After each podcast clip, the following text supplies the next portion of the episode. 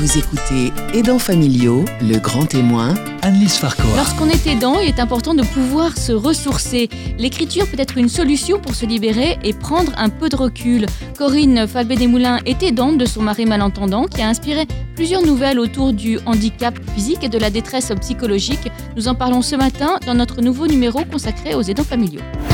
Vous écoutez Aidants familiaux, le grand témoin, Annelise Farcoa. Bonjour Corinne Falbé-Desmoulins, vous êtes l'auteur de Singulière insolite atypique et vous êtes également aidante de votre mari malentendant. C'est lui qui a inspiré votre écriture? Euh, je, dois dire qu'il y a beaucoup de nouvelles, puisque ce sont des nouvelles que j'écris, euh, qui tournent autour du handicap. Et effectivement, euh, je pense que le fait de le côtoyer euh, euh, m'a incité à aborder ces thèmes-là, oui. Alors quel est, ton, quel est son état euh, actuellement exactement? Alors De actuellement, votre mari Laurent, c'est ça hein? Laurent, oui. Actuellement, euh, il est appareillé, euh, il a hum, à peu près 80% de surdité, oui.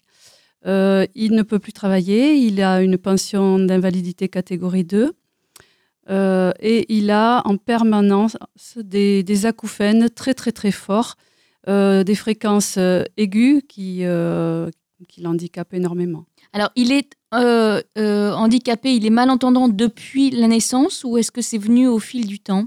Non, euh, il a commencé à avoir des acouphènes à l'âge de 30 ans à peu près. Il était électricien et il travaillait dans un environnement bruyant. À l'époque, il n'y avait pas de protection pour les oreilles. Parfois, il a travaillé à côté de marteau-piqueurs. Donc, on pense que ça vient de là. Et euh, ça a commencé par les acouphènes et ensuite, euh, ça, euh, Ça a entraîné, devenu, euh, euh, de plus en plus ma- enfin, malentendant, oui. la surdité s'est installée petit à petit. Et puis les deux sont très liés. Donc, à mesure qu'il était un peu plus sourd, les acouphènes augmentaient, etc. Et, et maintenant, il est très, très handicapé. Alors vous êtes marié il y a combien de temps? Ça fait 22 ans. Euh, Et donc à l'époque, euh, il n'y avait pas de, il n'avait pas ces problèmes-là et les problèmes sont venus petit à petit. Euh, quelles sont les principales difficultés qu'il a dans la vie de tous les jours en fait? Juste, juste pour vous dire Corinne. que oui, quand on s'est rencontrés, il commencé à être malentendant. Il était déjà Ah. appareillé d'une oreille. Euh, les, les difficultés Ça- ça- actuelles. oui, ses principales difficultés dans, la vie de, dans la vie de tous les jours. Alors, euh, il est très isolé, c'est-à-dire qu'il ne va pas parler à des gens qu'il ne connaît pas, parce que au bout d'un moment, euh, il, demande, il ne comprend pas ce que disent les gens. Donc, Même euh, s'il est appareillé, oui. il n'entend pas bien. oui. Euh, quand il y a une personne encore, si elle parle distinctement et assez fort, ça va. Sinon, il demande de répéter une fois. Bon, les personnes le font, mais pendant une minute, c'est pas du tout habituel. Donc, euh, il demande une deuxième fois et puis après, il ne veut plus. Quoi. C'est, pour lui, c'est très difficile. Donc, euh, il est très isolé. Il ne peut pas faire euh, d'activité en groupe. Euh, il ne peut pas aller voir de spectacle, cinéma, euh, c'est impossible pour lui. Il ne peut pas répondre au téléphone, c'est impossible. Donc toutes les démarches, c'est moi qui les fais. Il a maintenant, on a réussi à hum, lui procurer un appareil qui, euh, qui euh, peut se mettre, euh, enfin, il le porte autour du cou et il est relié à son smartphone et à son ordinateur et il reçoit le son directement dans les prothèses auditives. Donc ça c'est Ça bien. doit le soulager beaucoup. Voilà, ça, ça doit oui. l'aider. Mais euh, quand il a quelqu'un qu'il ne connaît pas au téléphone, c'est très difficile quand même. Donc il répond uniquement à la famille ou à des gens qui connaissent bien son problème et qui ont l'habitude de parler avec lui. Voilà. Et il a d'autres problèmes de santé à part Oui. ça? Oui, oui, parce que à cause de la surdité, euh, à cause de son état, euh, il a été licencié malheureusement parce qu'il était euh, travailleur handicapé et il- donc après avoir été électricien, il est devenu informaticien. Il a euh, passé sur le tard un BTS d'analyste programmeur. C'est super courageux. Quand je l'ai rencontré, il était en train de le passer. Il avait 38 ans. Voilà, tout à fait. Et euh, malheureusement, l'entreprise où il était l'avait engagé en tant que travailleur handicapé, mais n'était pas du tout euh, sympathique et à l'écoute. Donc il l'avait installé dans l'accueil. Il y avait le téléphone qui sonnait, enfin il y avait du bruit, donc pour lui c'était vraiment très difficile. Il faut se concentrer quand on fait de l'analyse, de la programmation. Donc il a demandé via le médecin du travail à avoir un bureau, mais ça ne s'est pas fait. Et au bout d'un moment, il a commencé à déprimer, il a carrément fait une dépression. Euh, ça a été très mal perçu dans l'entreprise. Ils ont décidé de se débarrasser de lui et ça a été vraiment très très difficile. Et finalement, il a fini par euh, être licencié. Et voilà, bon, après, il y a une négociation. C'était il y a combien de temps? C'était en 2000, 2000, euh, Il a commencé à être en dépression en 2006 et il a quitté l'entreprise en 2008. Et depuis? Et depuis, euh, ça va mieux maintenant, mais ça a bien duré une dizaine d'années, sa dépression. Euh, après, il a eu un autre problème, le pauvre, c'est qu'il a de gros problèmes cardiaques. Il a fait un infarctus. Maintenant, il a cinq stents. Donc, euh, ça, ça, fait quand même qu'il est souvent fatigué. bon, c'est difficile pour lui. Voilà. Donc, il ne travaille plus? Non. Euh, ça lui manque pas parce que du coup, il est, il est encore plus isolé parce que effectivement, s'il n'a plus de, de, vie professionnelle, euh, euh, comment est votre vie sociale, vos amis, votre famille? On, a quand même, on est quand même bien entouré. il y a beaucoup d'amour entre nous, donc moi, j'essaie d'être vigilante. Après, il écoute beaucoup d'émissions. Alors, bien sûr, il ne comprend pas tout, hein, mais quand même, il est volontaire. Donc, avec son casque, il, écoute, euh, et puis son appareil, euh, des émissions, il s'intéresse à la politique, il s'intéresse euh, à différentes choses. Il est un peu fan de moto aussi, voilà. Et, et donc, il est pas mal en train d'écouter avec son casque ou même de la musique. Pourtant, il n'entend pas bien, mais il dit qu'il vaut mieux qu'il entende, qu'il se concentre sur une musique euh, plutôt qu'être dans le silence. Parce que dans le silence, les acouphènes, c'est horrible. Parce que du coup, la musique euh, atténue les acouphènes, c'est ça? Euh, Non, ne les atténue pas. Il n'entend pas les fréquences aiguës de la musique parce qu'elles sont couvertes par ces acouphènes. Mais il va entendre les, les, graves et bon, ben, ça lui permet de se concentrer sur autre chose que ces acouphènes. Donc euh, c'est ça qu'il fait, euh, qu'il fait lui euh, pendant toute la journée, c'est-à-dire qu'il est, il écoute les émissions politiques. Il écoute, tout en bricolant à la maison, ah, parce qu'il est ah oui, il est très très bricoleur, il fait tout. Ça, c'est formidable. Il n'a pas de problème physique, je veux dire, des problèmes de, de, de dos, de, de, choses comme ça. Non, ça, ça va. Oui, il a quelques problèmes parce qu'il a eu un accident quand il avait 16 ans. Alors, il a, il a un, coude qui ne peut pas déplier. Il a euh, il a des douleurs aux articulations, mais bon, ça va, il, fait avec. Et alors, du coup, euh, quel est votre rôle à vous au quotidien auprès de lui? Alors, auprès de lui, bon, tout ce qui est démarche par téléphone, comme je vous ai dit. Euh, dès que, par exemple, il doit sortir, faire des courses ou aller voir le médecin, je vais avec lui parce que je lui traduis ce qu'il ne comprend pas. Comment? Vous, avez appris le langage des signes? Non. Comment ça se passe? Non. Vous écrivez? Non, je vois quand il, se tourne vers moi, quand il ne comprend pas, on a un peu des, codes. Et du coup, ma façon de parler, il la comprend. Bon, déjà, j'étais institutrice, donc j'avais l'habitude quand même d'avoir une diction euh, assez distincte. Hein, euh.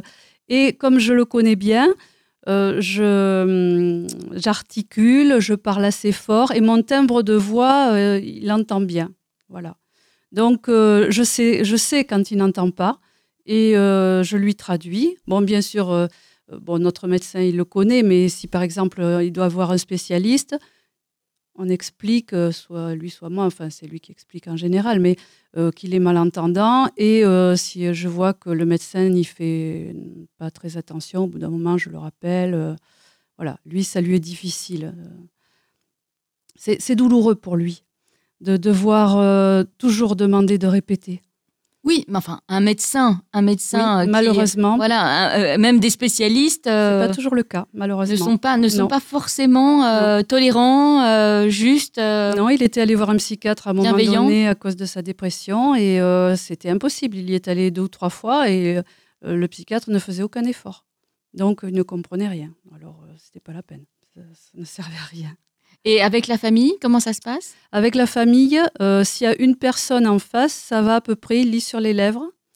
Mais euh, une réunion de famille, par exemple, je me place toujours à côté de lui. Parce que je, sinon. Il y a un euh, brouhaha de oui, personnes voilà, qui je ont lui des explique- conversations en je même lui temps. explique ce qu'ont dit les personnes. Par exemple, une personne qui va s'adresser à lui, euh, mon frère, par exemple, il n'aura pas compris. Donc, je lui dis, il vient de dire ça. voilà, je... parce que sinon, il se sent perdu. Et ça doit être épuisant isolé. à la fois pour lui que, et pour vous. Oui, oui, c'est un peu fatigant.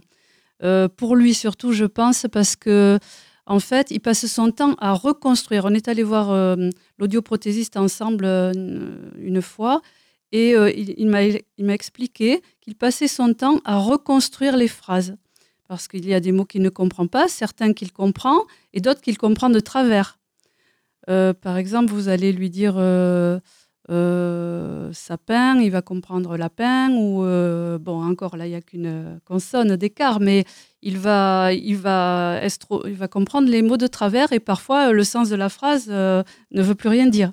Donc, Donc il doit faire des réponses peut-être à côté parfois, oui. Et parfois, les gens qui ne le connaissent pas le trouvent un peu sauvage parce que il est un peu dans son coin.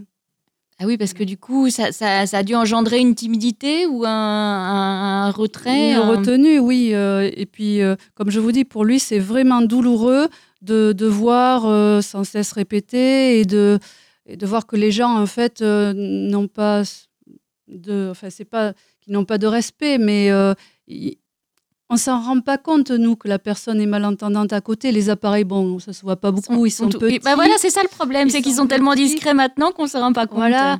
Et euh, bon, on pense que la personne en face a compris. Même moi qui vis avec lui depuis 22 ans, parfois je crois qu'il a compris alors que pas du tout.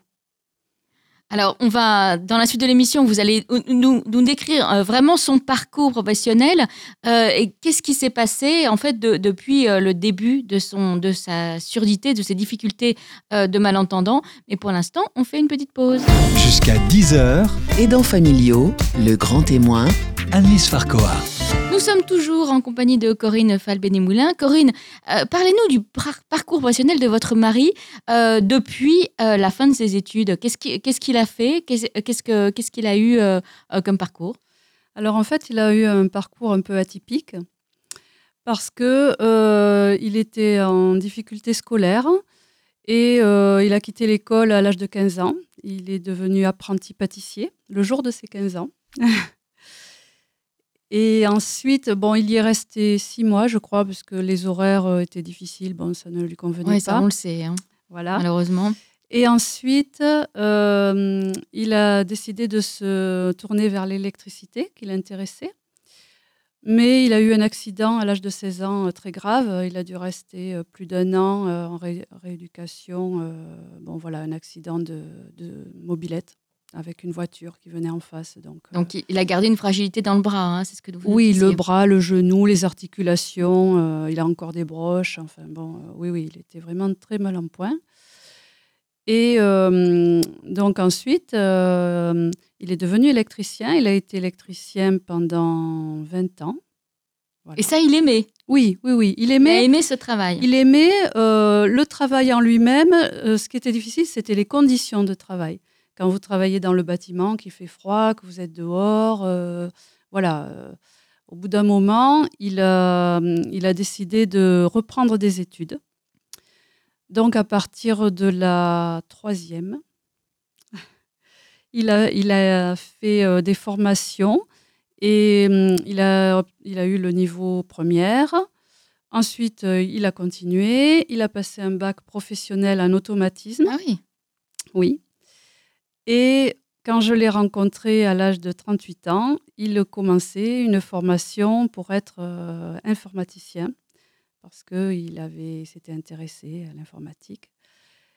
Donc euh, voilà, je l'ai soutenu. Euh, on attendait un bébé en plus. Oh, donc, génial. vous vous êtes rencontrés voilà. comment? On aime bien les belles Oh, histoires. alors nous, sur là, euh, oui, c'est une très belle histoire parce que on s'est rencontrés, mais tout à fait par hasard. Euh, mon frère, euh, j'étais avec mon frère, il voulait sortir en boîte, alors que moi, je n'y allais jamais, parce que lui, il voulait euh, conclure avec la voisine, on va dire, qui y allait aussi. Donc, il m'a amené. Et Laurent, lui, ne devait pas venir. C'est pareil, il accompagnait des, des, copains. Et en fait, en allant chercher un. C'était une soirée africaine, je me rappelle, qui était très sympa. Et en allant chercher un verre d'eau au bar, je me suis retournée et j'ai vu Laurent qui me regardait. Et Vraiment, bon, euh, il y a eu, oui, il y a eu quelque chose qui s'est passé. Comme quoi, il ne faut jamais refuser de sortir. Son regard m'a touchée et euh, waouh, je me suis retournée, je l'ai encore regardé et là, il est venu me voir et on a parlé. En fait, on a parlé toute la soirée. On a passé notre soirée à parler. On s'était mise euh, dans l'entrée de la boîte parce que sinon il y avait trop de bruit. Et voilà, on a échangé nos, coordonnées et on s'est revus après. Mais oui, c'est passé vraiment quelque chose. Je peux dire, euh, je me suis retournée et ma vie a changé. Bon, écoutez, c'est très beau ça. Et alors donc, vous avez eu un bébé? On a eu un bébé un petit peu après, oui, euh, assez vite. Et puis, euh, la même année, on a acheté notre maison, puis on s'est mariés la veille d'un an de Clément, notre garçon. Et, là, donc, euh, du coup, euh, sa surdité, malheureusement, a, empiré. Donc, il a été obligé de quitter son emploi, c'est ce que vous nous aviez dit. Oui. Et, euh, là, ça a été difficile pour lui psychologiquement. Très difficile, très, très difficile, oui.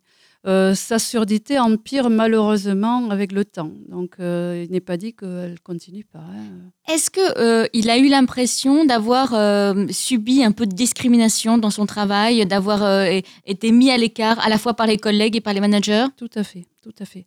Par exemple, à côté de son bureau, il y avait la machine à café où tout le monde se réunissait. Bon, lui, euh, il n'y allait pas trop parce qu'il ne pouvait pas participer. Donc, euh, par beaucoup, il était un peu considéré comme un peu bêcheur, quoi. Enfin, euh, ah, c'est ça le problème. Voilà, mm. qui, qui, ne s'intéresse pas aux autres, alors que ce n'était pas du tout le cas. Mais en plus, quand on est plusieurs à discuter autour d'une machine à café, pour lui, c'était impossible. Les gens étaient au courant de son handicap, mais comme je, je vous dis, même si on est au courant, euh, voilà, dans le dans l'action, on va pas faire forcément attention à la personne et faire ce qu'il faut pour qu'elle puisse entendre. Donc voilà. Ensuite, discrimination de la part des dirigeants. Alors ça, c'est sûr, parce que il a donc il n'a pas eu le bureau qu'il demandait. Il a toujours travaillé dans un environnement bruyant qui le gênait énormément. Il rentrait le soir, il était vraiment fatigué.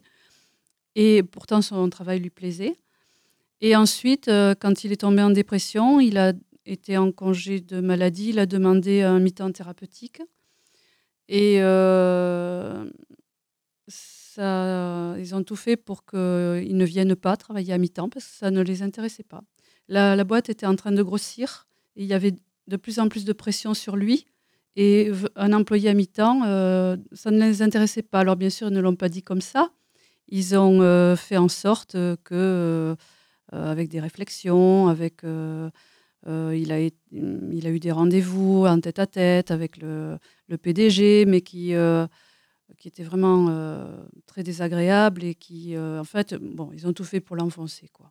Et donc, plus ça allait, plus il était mal. Et alors, à l'époque, lui, il aurait aimé continuer la bataille, c'est-à-dire, on a eu pendant un an, on, on s'est fait aider pour euh, négocier le licenciement, mais lui, il aurait aimé aller au prud'homme. Euh, par contre, moi, je suis aussi assez fragile psychologiquement. Et euh, déjà, le fait de, se faire suivre pendant un an là par des juristes, pour, par un cabinet, pour négocier le licenciement, ça m'avait épuisé. Et je, lui ai dit non. Il voulait ensuite se mettre à son compte. Et je lui ai dit, écoute, tourne ton énergie vers ton entreprise plutôt que de, de, rebatailler comme ça. Moi, j'en peux plus, je ne pourrais pas suivre. Donc, vous, vous lui avez conseillé de, lâcher prise et puis de, quitter l'entreprise Oui, mais peut-être que j'ai mal fait parce que ça a été quelque chose que j'ai vu qui était difficile à vivre pour lui ensuite. Le fait de ne pas euh, avoir montré euh, qu'en fait, euh, parce qu'on lui a reproché une faute professionnelle qui n'existait pas, oui, et l'inspectrice du travail avait tout fait pour que justement il puisse aller au prud'homme, mais euh, il n'a pas pu se montrer qu'en fait euh, il n'était coupable de rien, quoi. Et ça, ça a été très dur pour lui. Oui, donc ça n'a pas arrangé son état psychologique. Alors moi, j'ai fait ce que je pensais devoir faire, mais peut-être que je me suis trompée à l'époque. C'est toujours difficile quand on est effectivement euh, dans, dans le feu de l'action et quand on est un peu épuisé et qu'on se sent tout seul dans une bataille. Ouais. Euh, il, il voit des spécialistes pour euh, son, ses, ses problèmes d'audition. Euh, donc il est appareillé, vous nous l'avez dit. oui. Euh, est-ce que, euh, est-ce que ça peut, ça peut s'arranger ou est-ce que au en revanche ça peut s'aggraver? Ça peut plutôt s'aggraver. Il a vu un grand professeur l'année dernière, je crois, à Pellegrin, à l'hôpital Pellegrin à Bordeaux, qui est spécialiste des acouphènes. Alors là, il lui a dit qu'il n'y avait rien à faire. Donc voilà. Et la surdité va en s'aggravant malheureusement hein, d'année en année. On le voit à chaque fois qu'il fait des, des examens chez l'audioprothésiste, il y a une baisse euh, au niveau de l'audition. Est-ce que du coup euh, il n'envisage pas d'apprendre la langue des signes ou, de, ou ce genre de choses Ou vous? Pas pour l'instant. Euh, Est-ce qu'il lit sur les lèvres? Comment ça se il passe? lit sur les lèvres, oui. Pour reconstituer, comme je vous dis, les, les- les mots qui lui manquent. Il y, en a certains, il les comprend, mais euh, il lit sur les lèvres euh, pour euh, être sûr que euh, ben, le mot, il est à peu près euh, ce qu'il pense. être. Voilà. Et, euh, et du coup, quand il. bah, donc, euh, impossible, effectivement, vous nous l'avez dit, d'aller au cinéma, Ah euh, d'aller au spectacle, les réunions de famille, les réunions sociales. Oui. Alors, justement, votre vie sociale, vous avez des amis? Est-ce que vous sortez, continuez à sortir un petit peu, à avoir des amis? On Ou a des vous amis. êtes vraiment en vase clos tous les deux? Non, on a, on a beaucoup d'amis, on les voit, on va chez eux. Il a aussi un fils aîné, euh, Laurent, qui s'appelle Anthony, avec qui euh, je m'entends super bien. Et donc, il vient. Ah, donc, euh, il y a, y deux garçons. Voilà, ils s'entendent très bien les deux. Ils ont 18 ans d'écart. Oh Mais euh, vraiment, c'est des vrais frères. Ils s'adorent. Et, et- et- et ils ont une vraie relation avec leur père? Ah C'est-à-dire oui. que eux, eux aussi savent se faire comprendre Oui, oui, oui. D'ailleurs, on dit souvent à, Clément, mon fils, puisque moi j'en ai qu'un sur les deux, mais l'autre, je le considère aussi comme mon fils. on lui dit souvent, mais qu'est-ce que tu parles fort? Et il dit, oui, mais parce que je suis habitué avec mon père. D'accord, donc euh, ils ont, voilà, c'est ça. euh, Clément, il est né avec euh, avec ça en fait, Tout avec fait. cette. Alors que Anthony, il a peut-être dû apprendre Oui, à, à trouver ses marques auprès de son père qui perdait l'audition Oui. petit à petit. tout à fait. Mais tous les deux, tous les deux savent communiquer avec lui. Tout à fait. Et euh, le spécialiste euh, des acouphènes a dit qu'il pouvait y avoir euh, peut-être une variante familiale. Et euh, effectivement, Anthony commence à avoir des acouphènes aussi. Quel âge il a maintenant, Anthony Il a du coup 38 ans. D'accord. Ah oui, euh, à l'âge où euh, votre mari a commencé à avoir près, des problèmes. oui, à peu près. Donc euh, lui, il se fait suivre aussi? Je crois qu'il est allé voir un audioprothésiste, mais bon, il n'est pas appareillé là. hein. Il Mais bon, il, a- il commence à en avoir de temps en temps. Pas tout le temps, heureusement, comme mon mari, lui, c'est en permanence. C'est ça qui doit être terrible. Je pense qu'on n'arrive pas à s'imaginer qu'en permanence, il a ces, ces, ces acouphènes, mais très forts et, et très aigus. D'ailleurs, bon, juste pour donner un exemple, si vous me permettez, Bien sûr. euh, à la maison, on a un nid de rouge, de rouge queue, oui, qui est au-dessus de l'entrée. Et deux fois par an, ils viennent faire euh, leur niché. Et quand les petits sont dedans, mais alors, euh, ils- piaillent, mais alors ça fait un bruit pas possible. Clément, quand il était petit, sa chambre donne à côté, il disait, mais j'arrive pas à dormir, ils font trop de bruit. Il était là, quand euh, le soleil se couche tard. Et euh, parfois, on mange là dans l'entrée, dehors, on a une table, mais ils sont vraiment, le nid est au-dessus de la table. Mais Laurent n'entend rien, il n'entend pas les oiseaux. Ah oui, c'est ça. Il entend certains sons et il y a certains sons qu'il n'entend pas du tout. Oui, parce Il n'entend que... pas les sons aigus en fait. Non, parce que les acouphènes les couvrent. La force des, a- la puissance des acouphènes couvre les, toutes les fréquences aiguës. Ouais, donc c'est ça qui doit être euh, aussi euh, extrêmement frustrant parce que j'imagine que le bruit d'une nichée d'oiseaux, c'est euh, absolument, c'est absolument charmant et je pense oui. que ça doit être euh, euh, très frustrant et très triste euh, pour lui de, de ne pas entendre tout ça. Et du coup, c'est ça qui le- qui l'oblige à s'isoler euh, Oui. de plus en plus. Oui. Euh, alors, dans la suite de l'émission, vous nous parlerez de vous, Corinne, des répercussions que ça a eu sur votre vie Mm. personnelle, sur votre vie professionnelle et sur votre santé aussi. Pour l'instant, on fait une petite pause. Jusqu'à 10h, Aidants familiaux, le grand témoin, Annelise Farcoa. Corinne Falbé-Desmoulins, vous êtes euh, auteur, vous venez de faire paraître Singulière, Insolite, Atypique, et vous êtes également avec nous puisque vous êtes euh, aidante de votre mari Laurent qui est malentendant. Alors, vous nous avez parlé du parcours de votre mari, vous nous avez parlé de, ses relations avec sa famille, avec, euh, avec sa vie sociale. Quelles répercussions le fait d'être aidante de votre mari a eu sur votre vie professionnelle? Vous étiez institutrice, c'est ça? J'étais institutrice. j'ai moi-même eu des problèmes de santé. Euh, en fait, dans ma vie, j'ai fait deux grosses dépressions nerveuses. Euh, J'étais jeune, hein, euh, qui n'avaient rien à voir avec le travail. Et rien à voir avec votre mari? Et rien à voir avec mon mari. C'était avant de le connaître. D'accord. Mais elles m'ont beaucoup, euh, comment dire, Fragilisé fragilisée. Et quand on est institutrice, avec des classes de 30 élèves, il faut avoir de l'énergie. Et au niveau énergie nerveuse, au bout d'un moment, j'avais beaucoup de mal. Donc, euh, j'ai travaillé à mi-temps, assez longtemps. Et au bout d'un moment, je, je ne pouvais plus. Euh, je pense que là, euh, il y a eu effectivement, à la fin, les problèmes de mon mari, qui, qui quand même sont lourds et qui m'ont fatiguée. Est-ce et- que ça peut être une sorte de burn-out, quelque chose comme ça? Oui, aussi, oui. Euh, moi, j'étais fatiguée nerveusement et euh, plus euh, les problèmes de mon mari, L'angoisse, le stress l'angoisse. Bon, mon fils aussi avait de gros problèmes parce que il était, il est toujours asthmatique et vraiment, il était très souvent malade. Il a beaucoup manqué l'école. Bon, enfin, ça a été difficile. Donc tout ça. bon, moi, je me faisais aider psychologiquement. hein. J'avais une psychiatre que je voyais régulièrement parce que c'était difficile. hein. Et donc, euh, en fait, euh, j'ai retrouvé une grande joie de vivre avec l'écriture. C'est ça, absolument, on va y venir. Oui. Euh, mais parce que vous aviez trouvé que c'était compliqué de, euh, de, concilier, de concilier votre vie professionnelle et l'aide que vous devez apporter à votre mari, parce que effectivement, comme vous nous l'avez expliqué, il il, il peut pas il, il peut pas faire grand chose tout seul en tout fait. Euh, fait. euh, donc c'est difficile de, de le laisser tout seul trop longtemps. Euh, avec ses mains, il peut faire beaucoup de choses. Oui. Comme je vous ai dit, il a de l'or dans les mains. hein. C'est vraiment un grand bricoleur, que ce soit dans la maison ou même il va vous réparer votre smartphone. Il sait tout faire, hein, de la mécanique auto. Vous auriez dû nous l'amener, hein, il y a plein de trucs à faire ici. voilà. Euh, moi, par rapport à mon métier, euh, je pense que ça a joué, ça a ajouté euh, du stress, euh, de la fatigue. Puis le- effectivement, institutrice, c'est quand même un métier un petit Oui, peu fatigant, oui. donc il, faut, il faut être Oui. très très très présent. Alors vous vous ressourcez voilà. grâce à l'écriture. Alors racontez-nous tout ça. Comment c'est venu? Vous, vous écrivez depuis toujours ou est-ce que vous vous êtes dit un jour, tiens, hop, j'ai des choses à dire? Non, j'écris depuis toujours. J'ai commencé enfant, j'adorais écrire, j'écrivais des poèmes. À l'adolescence, j'ai fait un recueil avec ma cousine qui, elle aussi, écrit. Euh, ensuite, euh, j'ai fait, dans une période difficile de ma vie, euh, voilà, quand j'ai fait la première dépression, j'ai créé des chansons que j'accompagnais au piano. Euh, quand j'étais institutrice, j'ai fait un album pour enfants. Mais tout ça, ça n'a pas été publié. Je l'ai montré. C'était un peu pour vous Voilà, et puis pour, le- pour les enfants. Voilà, je euh, leur ai montré, à mon fils aussi, ils aimaient beaucoup, mais bon, je, je n'avais pas du tout l'idée de publier euh, quoi que ce soit.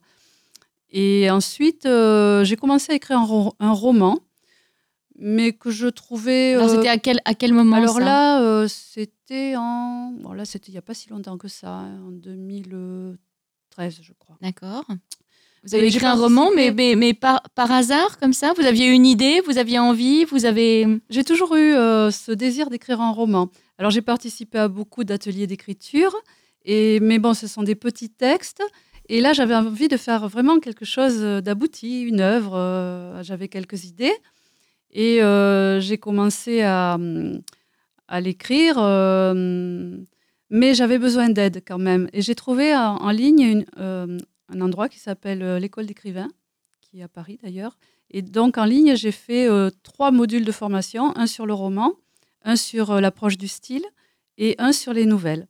Et c'est là que vraiment j'ai découvert la nouvelle et le plaisir d'écrire une nouvelle parce que c'est vraiment un style littéraire particulier. En peu de pages, il faut tout de suite capter le lecteur. Il faut bien sûr avoir une histoire intéressante et proposer une chute. Une chute qui souvent est complètement inattendue. Oui, c'est vraiment ça le principe de la nouvelle, qui Voilà. n'a pas tellement euh, euh, de succès en France par rapport aux, pays anglo-saxons, oui, voilà, oui, où, euh, où vraiment c'est un des grands succès. Mais alors du coup, vous avez écrit des nouvelles, vous Voilà. avez eu des prix? Oui, j'ai eu par exemple en 2016 euh, le prix Gérard de Nerval de la Nouvelle. J'ai eu quatre premiers prix en fait. Et je viens juste d'avoir euh, mon quatrième prix là, qui vient de m'être décerné par l'Association des paralysés de France, puisqu'elle tourne autour du handicap. Euh, Dans mes nouvelles, il y en a quelques-unes qui, euh, qui parlent de, de, de problèmes de personnes handicapées, puisque je suis quand même bien placée. Tout handicap confondu, ou vous êtes vraiment accentué sur, euh, vous accentuez vraiment sur euh, les problèmes de surdité, de Non. malentendance? un- un- alors, dans les nouvelles, un peu tout handicap confondu. Des handicaps physiques et psychiques aussi.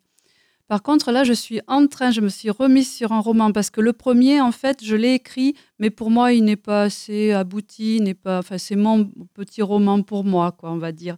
Mais là, je suis en train d'en écrire un euh, qui devrait être euh, édité l'année prochaine. Vous avez où- déjà l'éditeur? Euh, alors en fait, moi je, je travaille avec, avec BOD. C'est entre l'édition prof- traditionnelle et l'auto-édition. C'est Books on Demand. BOD. Et j'ai un contrat avec eux, un contrat d'éditeur, mais en même temps, c'est moi qui fais entièrement le livre. Et, euh, les Et donc là, c'est le thème?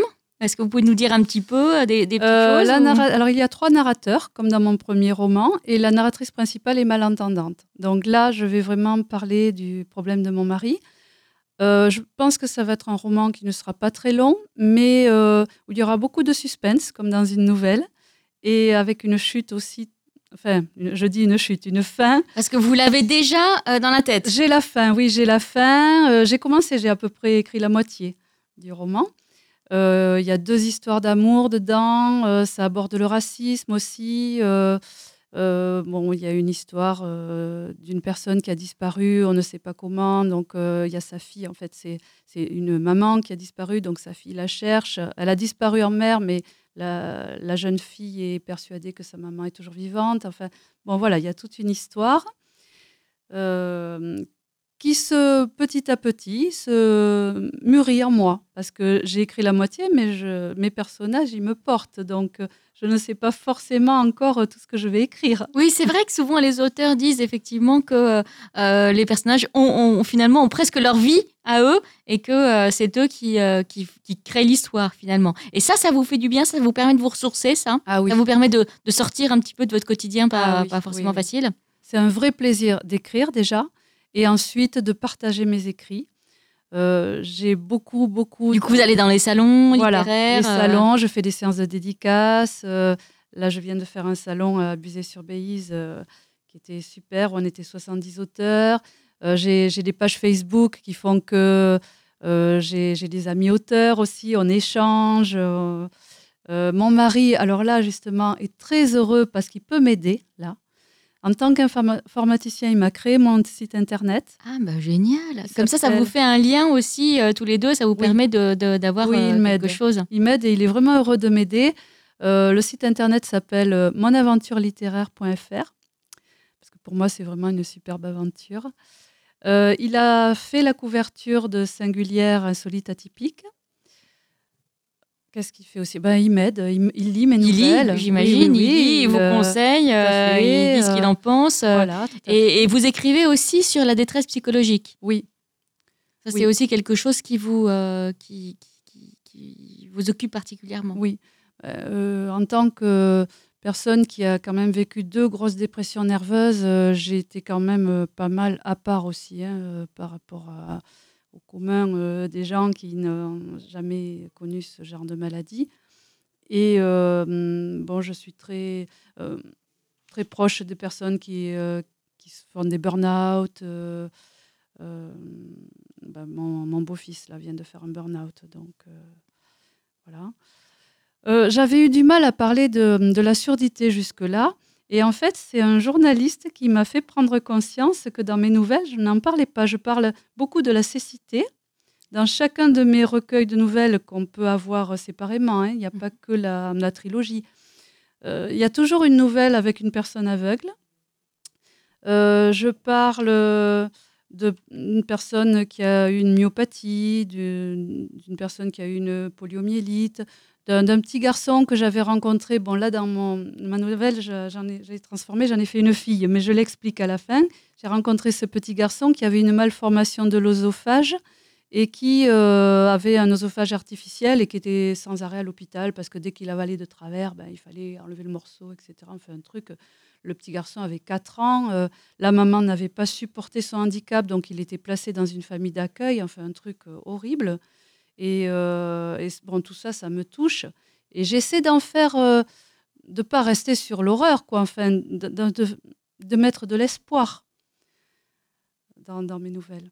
Bah écoutez, euh, c'est l'objectif et euh, manifestement ça marche, Oui. puisque ça plaît. Vous avez de plus en plus de lecteurs, vous recevez de plus en plus de prix. Alors, redi- redites-nous euh, les titres de, de- de vos ouvrages. Alors donc, le dernier, Le dernier avec le prix. Euh, singulier, insolite, atypique. Le, le dernier, c'est atypique. Et l'image de couverture illustre la nouvelle qui vient d'être primée par l'Association des paralysés de France, qui s'appelle Belle et rebelle. C'est l'histoire d'une adolescente avec des dreadlocks comme euh, la couverture. Et où est-ce qu'on peut se procurer tout ça? On mettra de toute façon toutes les informations sur notre site, mais où est-ce qu'on peut se procurer tout ça? Alors, on peut se les procurer euh, sur toutes les librairies en ligne, Amazon, la FNAC, De Citre, etc. Sur le site de mon éditeur BOD. Euh, on peut le commander chez un libraire, euh, puisqu'il y a la distribution Sodis, qui est une distribution internationale. Et puis on peut aller sur votre site. De voilà, toute façon. si on veut une dédicace, Voilà. par exemple, personnalisée, ça sera avec grand plaisir que je dédicacerai. J'offre les frais de port. Ah bah écoutez, euh, alors on n'hésitera pas. hein. Voilà. Euh, en tout cas, merci beaucoup, euh, Corinne Falbé-Desmoulins, d'être venue nous voir ce matin pour nous parler de votre mari Laurent, qu'on embrasse. Vous le direz beaucoup. vraiment. Et puis Anthony et Clément aussi. hein, voilà, on fait, on fait un package. Et puis, et puis ben, bonne continuation. Vous reviendrez quand vous aurez fini votre roman. Oui, avec plaisir. Merci beaucoup, Corinne, et bon retour. Merci à Au revoir. Vivre FM